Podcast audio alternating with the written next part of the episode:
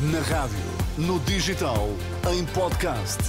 Música para sentir, informação para decidir.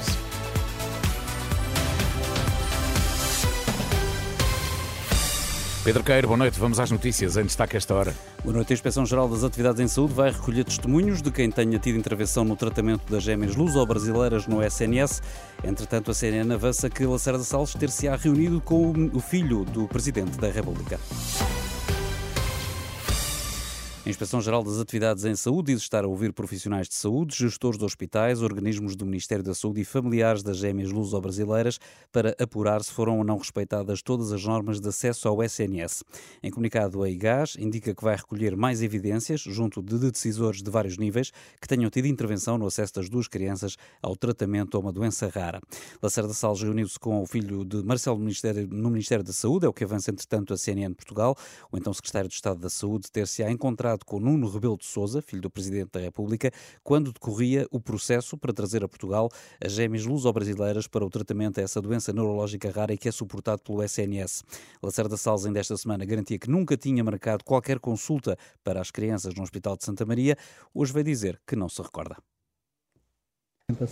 E, portanto, eh, reparem, eu preciso da documentação e preciso dos factos para poder, eh, para poder responder a um conjunto de questões que responderei, como vos digo, em sede própria.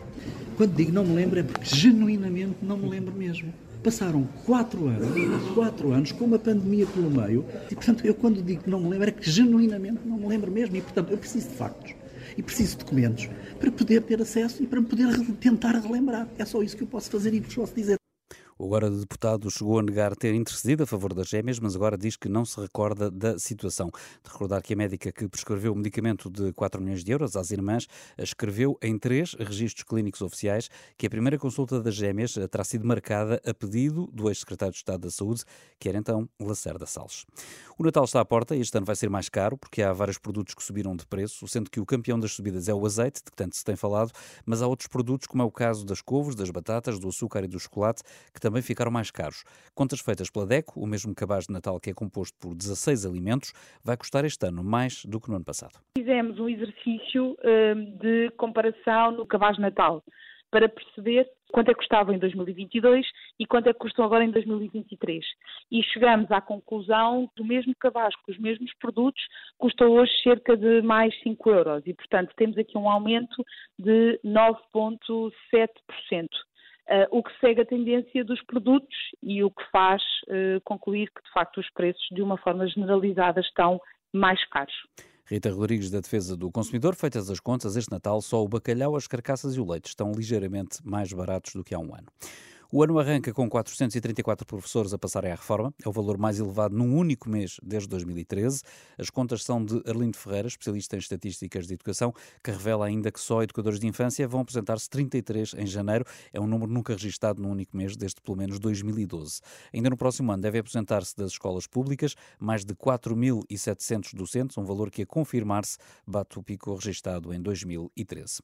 Uma cautela é assim que a Infraestruturas de Portugal entende a medida aprovada hoje pelo Conselho de Ministros sobre a linha de alta velocidade, que restringe operações urbanísticas no corredor já aprovado entre Porto e Sor para evitar a especulação de preços.